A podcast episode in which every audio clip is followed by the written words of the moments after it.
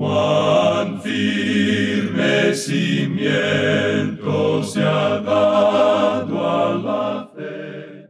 A través de la Biblia, un análisis de la Biblia libro por libro que le ayudará a crecer espiritualmente. Estos estudios fueron diseñados por el Dr. J. Vernon McGee. Acompáñenos en este fascinante recorrido a través de la Biblia. La palabra de Cuando usted piensa en Jesús, ¿qué imagen viene a su mente?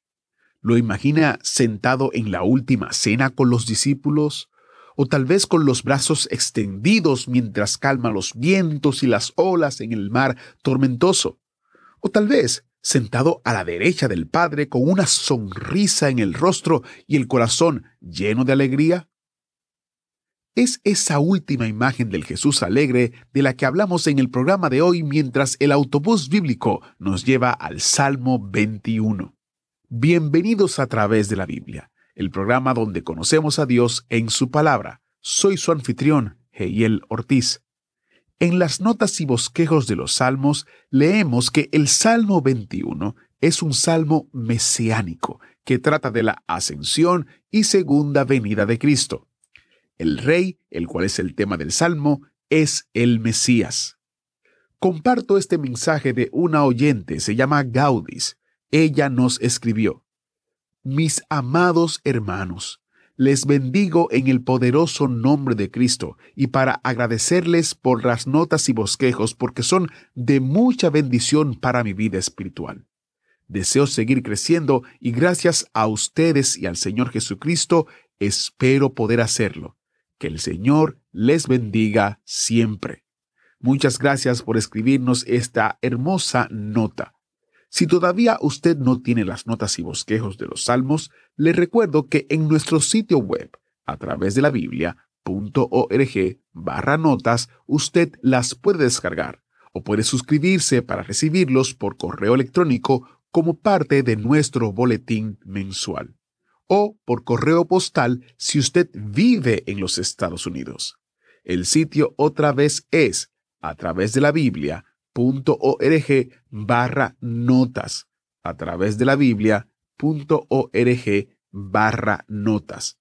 Si prefiere también, envíenos un correo solicitándolas a atv@transmundial.org. atv@transmundial.org. Encomendamos nuestro tiempo de estudio en oración. Padre celestial, te damos gracias porque tu palabra nos muestra quién es Cristo.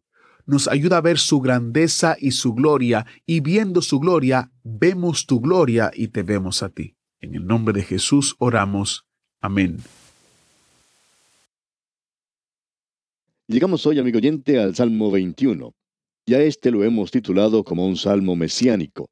No se llama así en la lista que dimos al principio y no es citado como refiriéndose a Cristo, pero no creemos que uno pueda leerlo sin llegar a juzgar que se refiere a él. Israel desde el mismo principio dijo que este salmo hablaba del Mesías y lo trataba de esa manera.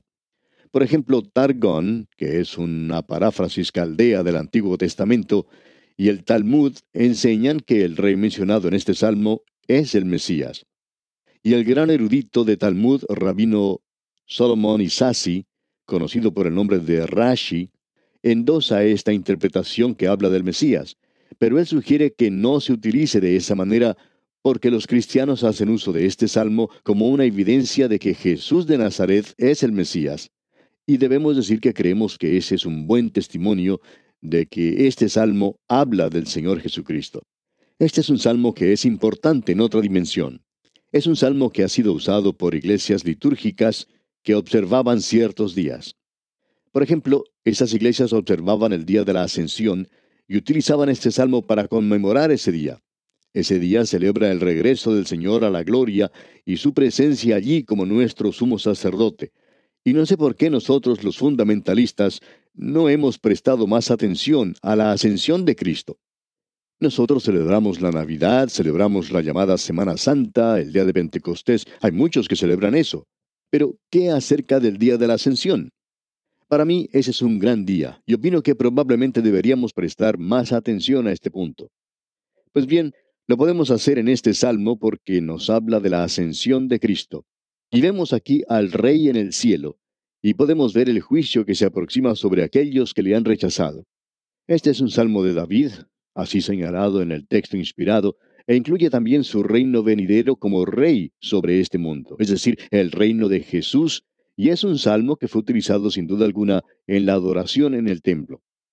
El erudito bíblico Perrone ha dicho que cada monarca judío era nada más que una débil interpretación del verdadero rey de Israel, y que toda la esperanza y la aspiración de los corazones devotos, aun cuando ellos puedan tener el objeto inmediato de veneración ante sí en el monarca reinante, ya sea el mismo David o alguno de sus hijos, aún esperaban verlo a él, quien sería el Señor de David, como también su hijo. Hasta aquí las palabras del erudito bíblico Perrone. De paso debemos decir que ese es un testimonio muy bueno. Notemos ahora lo que dice este Salmo 21. Comencemos con el versículo 1. El rey se alegra en tu poder, oh Jehová, y en tu salvación, cómo se goza. Este es un salmo que, honradamente hablando, podría referirse a David y se refiere a él, pero creemos que la interpretación primordial es referente al Señor Jesucristo. Como hemos notado, comienza diciendo este versículo 1, El rey se alegra en tu poder, oh Jehová, y en tu salvación cómo se goza. Se dice del Señor allá en la epístola a los Hebreos capítulo 12 versículo 2, el cual por el gozo puesto delante de él sufrió la cruz, menospreciando el oprobio. Y él ascendió al cielo y se sentó a la diestra del trono de Dios. Esto nos habla del gozo de nuestro Señor en habernos brindado la salvación, y él se regocija en el poder y la fortaleza que fue puesta sobre él, quien ha ascendido a los cielos. Y los ángeles y los principados son puestos bajo sujeción suya, y hoy él es capaz de salvar a todos aquellos que se acercan a Dios por medio de él. Este es un salmo maravilloso. Notemos ahora lo que dice aquí el versículo 2. Le has concedido el deseo de su corazón y no le negaste la petición de sus labios. Su oración ha sido contestada, digamos de paso. Dice aquí, le has concedido el deseo de su corazón. El Señor Jesucristo dice, usted recordará en su oración intercesoria, cuando Él se dirigía a Dios, en su informe final, digamos, allá en el Evangelio según San Juan capítulo 17, Dice, glorifica a tu Hijo para que también tu Hijo te glorifique a ti. Esta oración, como todas las otras peticiones que el Señor Jesucristo hizo, han sido contestadas como podemos ver en esta oración. Esta es una oración de ascensión. Él está ahora a la diestra de Dios. Leamos este versículo 2 una vez más. Le has concedido el deseo de su corazón y no le negaste la petición de sus labios. El Señor podía decir cuando estaba aquí en este mundo, como leemos allá en el Evangelio según San Juan, capítulo 17, versículo 24, Padre, aquellos que me has dado, quiero que donde yo estoy, también ellos estén conmigo, para que vean mi gloria que me has dado. Y eso será contestado algún día cuando vayamos a estar con Él. Él vino a este mundo para hacer posible eso, se nos dice aquí, y no le negaste la petición de sus labios. Sela. Esto es algo sobre lo cual usted debería meditar, pensar sobre lo que se ha dicho por algunos minutos. Sigamos adelante entonces en este salmo y leamos a continuación los versículos 4 al 6. Vida te demandó y se la diste, largura de días eternamente y para siempre. Grande es su gloria en tu salvación, honra y majestad has puesto sobre él, porque lo has bendecido para siempre, lo llenaste de alegría con tu presencia. Él vino para darnos vida, amigo oyente. Él entregó su vida como pago por la nuestra, por la de muchos aquí. Y uno lo encuentra a Él en humildad y lo encuentra pidiendo una y otra vez en oración y lo podemos ver en el jardín de Getsemaní. Y el salmista nuevamente dice algo en cuanto a esto allá en el Salmo 102, versículos 23 y 24. Dice, Él debilitó mi fuerza en el camino, acortó mis días. Dije, Dios mío, no me cortes en la mitad de mis días, por generación de generaciones son tus años. Usted se da cuenta, amigo oyente, que Él pide vida. Él murió en la flor de su edad, tenía solo 33 años de edad, y él oraba, usted recuerda, pasa de mí esta copa. Pero se nos dice allá en la epístola a los Hebreos capítulo 5 versículo 7, y Cristo, en los días de su carne, ofreciendo ruegos y súplicas con gran clamor y lágrimas al que le podía librar de la muerte, fue oído a causa de su temor reverente. ¿Por qué? ¿Cómo fue oído, amigo oyente?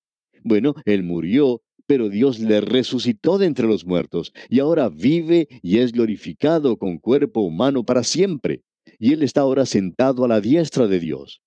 Grande es su gloria en tu salvación. Ah, la gloria que debería acumularse para Él porque lo salvó a usted, amigo oyente, y me salvó a mí también. Ahora podemos leer en los versículos 7 y la primera parte del versículo 8 lo siguiente. Por cuanto el rey confía en Jehová y en la misericordia del Altísimo, no será conmovido. Alcanzará tu mano a todos tus enemigos. Él no solo es el Dios de salvación, sino que a causa de su muerte en la cruz por los pecadores, hay quienes han llegado a ser sus enemigos. Él los conoce.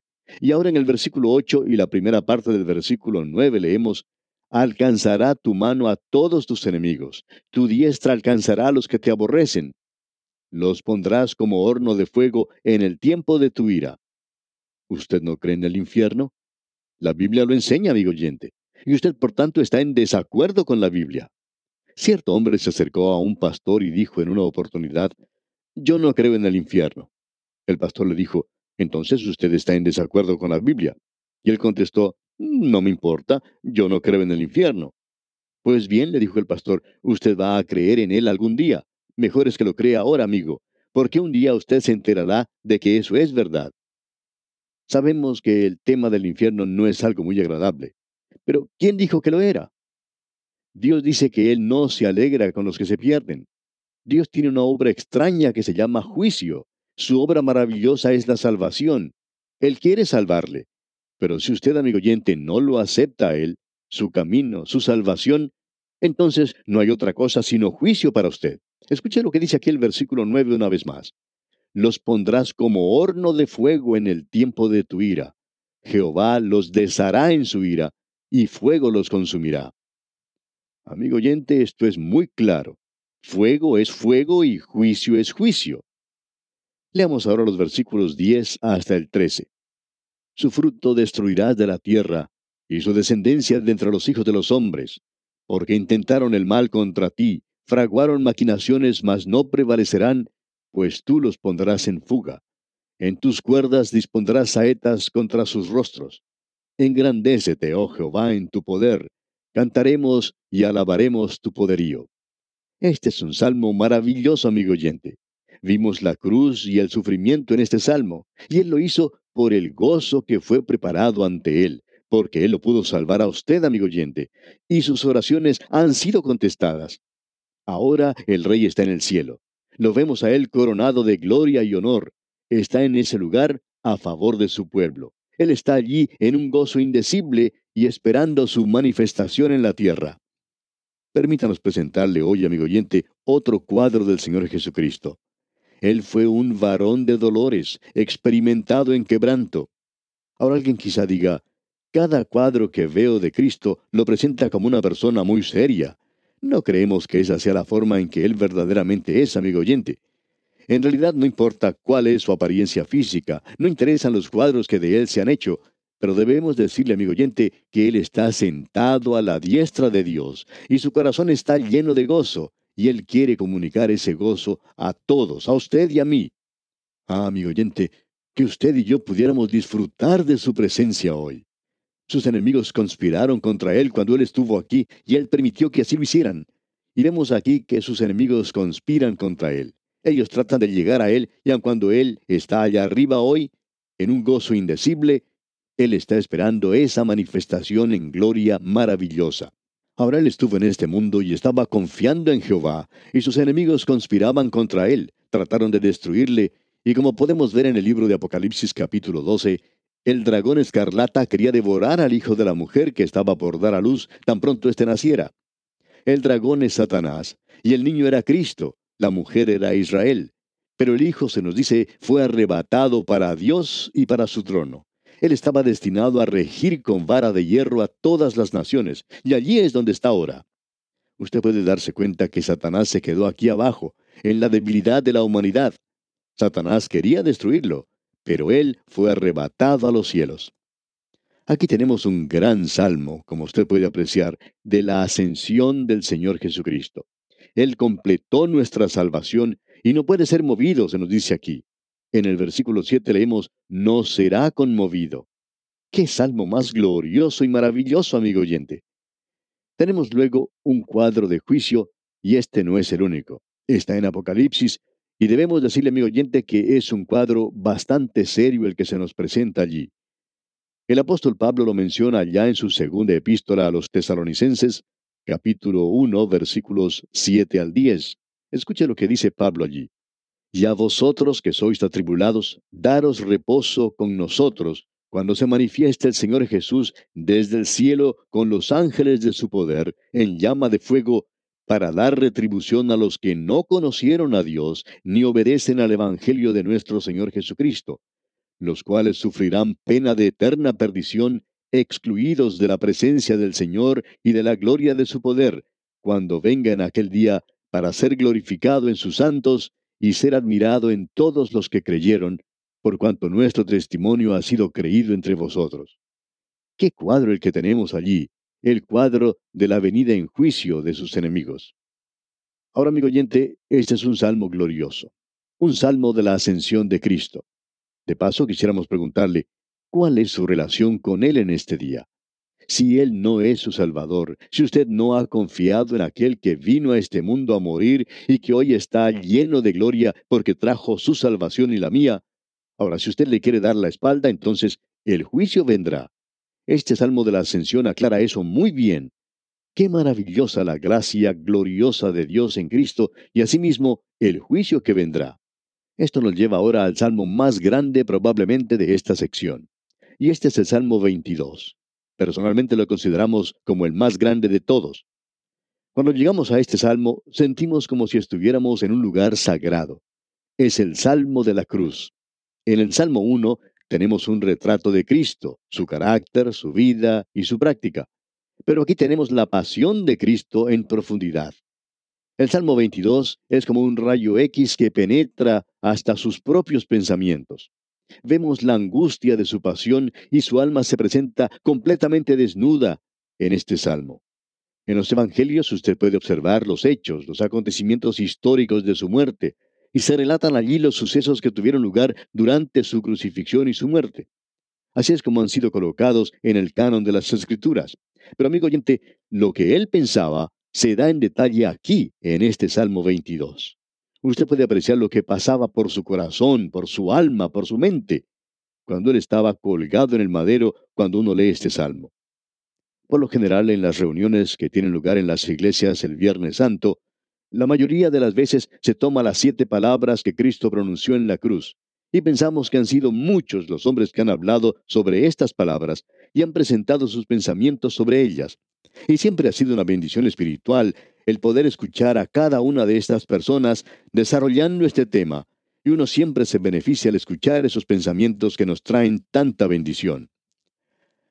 Al analizar este salmo aquí, usted quizá pueda pensar que estamos en una reunión de Viernes Santo, quizá un poco tarde o quizá temprano, pero vamos a apartarnos radicalmente y esperamos que note esto, porque vamos a tener que esperar hasta nuestro próximo programa para desarrollar todo esto. En lugar de estar contemplando la cruz y observándole a Él y escucharle desde abajo, en este salmo nosotros vamos a estar clavados en la cruz con Él. Vamos a observar la crucifixión de Cristo desde la misma cruz, de la misma manera en que Él la observó. Y vamos a observar debajo y ver lo que ocurría alrededor de esa cruz. También vamos a ver lo que pasaba por su propia alma al verlo clavado en esa cruz, suspendido allí entre el cielo y la tierra, como si en realidad nosotros también estuviésemos en esa cruz. Al que no conoció pecado, por nosotros lo hizo pecado, para que nosotros fuésemos hechos justicia de Dios en él. Y el apóstol Pedro lo dice de la siguiente manera, allá en su primera epístola capítulo 2 versículo 24 quien llevó él mismo nuestros pecados en su cuerpo sobre el madero, para que nosotros, estando muertos a los pecados, vivamos a la justicia, y por cuya herida fuisteis sanados. Notemos ahora cómo comienza este Salmo 22. En realidad comienza con un toque de alarma, con una alarma que es sorprendente. Permítame leer el primer versículo de este Salmo 22. Dios mío, Dios mío, ¿por qué me has desamparado? ¿Por qué estás tan lejos de mi salvación y de las palabras de mi clamor? En la primera parte de este salmo, hasta el versículo 21, tenemos la humillación de Cristo. Desde el versículo 22 hasta el 31, el resto del salmo, tenemos la exaltación de Cristo. Tenemos entonces su humillación y su exaltación. Por tanto, al comenzar este salmo en la humillación, tenemos un clamor desesperado de este hombre, hombre con H mayúscula, abandonado que ha sido desamparado por Dios. Usted sabe que ha existido intentos de sacar provecho de la realidad desnuda y de lo horrendo de esta tragedia que tuvo lugar en esa cruz, y se ha intentado destruir ese hecho horripilante. Pero la amarga realidad es que Él fue desamparado de Dios. Existe una traducción en la que dice que Jesús no fue en realidad desamparado. Se ha traducido de la siguiente manera. Escuche usted. Dios mío, Dios mío, por esto he sido muerto. Traducido así en el Pacheta. Ahora, el Pacheta no era un manuscrito muy respetable, digamos de paso, y no es un manuscrito que deberíamos usar. Y esto es lo que él dijo, escuche usted. Dios mío, Dios mío, ¿por qué me has desamparado? Qué cuadro el que tenemos aquí. Y usted se da cuenta que aquí tenemos el sufrimiento humano del Señor Jesucristo. Él llevó nuestros pecados sobre su cuerpo en la cruz. Este es un cuadro, pensamos nosotros, que usted puede observar en la carta a los Hebreos, por ejemplo, donde puede leer allá en el capítulo 2, versículo 9, pero vemos a aquel que fue hecho poco menor que los ángeles, a Jesús coronado de gloria y de honra, a causa del padecimiento de la muerte, para que por la gracia de Dios gustase la muerte por todos. Luego avanzando un poco hacia los versículos 14 y 15 leemos, Así que por cuanto los hijos participaron de carne y sangre, él también participó de lo mismo, para destruir por medio de la muerte al que tenía el imperio de la muerte, esto es, al diablo, y librar a todos los que por el temor de la muerte estaban durante toda la vida sujetos a servidumbre. Luego en el versículo 18 de este mismo capítulo 2 de la carta a los Hebreos leemos, Pues en cuanto él mismo padeció siendo tentado, o sea, siendo probado, es poderoso para socorrer a los que son tentados o son probados. Este es un cuadro de Cristo, y Él está colgado allí en la cruz, y es su lamento desesperado, y en esa hora angustiosa, él fue desamparado por Dios. No tenía ningún lugar a donde dirigirse. No podía dirigirse al cielo. Tampoco podía dirigirse a la tierra. No tenía dónde dirigirse. La pregunta que nos hacemos es, ¿por qué lo desamparó Dios? Bueno, para conocer la respuesta a esta pregunta tendremos que esperar hasta nuestro próximo programa, amigo oyente. Y de seguro que usted está también muy interesado en conocer la respuesta a esa pregunta. Así es que confiamos que ha de acompañarnos una vez más. Le invitamos, pues, a sintonizarnos. Gracias por la atención que nos ha otorgado y será entonces hasta la próxima vez. Al despedirnos, oramos que el contenido del libro de los Salmos que seguimos estudiando haya dejado honda huella en su vida de relación con Dios. Agradecemos que nos acompañara en el estudio de hoy. Le invitamos a que visite nuestro sitio en internet a través de la biblia.org. Ahí puede suscribirse para recibir las notas y bosquejos de lo que estamos estudiando y noticias del ministerio. También encontrará la variedad de libros y materiales gratuitos que tenemos para usted. El sitio es a través de la biblia.org. Todo lo que hacemos es posible gracias al Señor y a personas como usted que se unen a nosotros en la obra de llevar la palabra entera al mundo entero. A través de la Biblia es una producción de Radio Transmundial.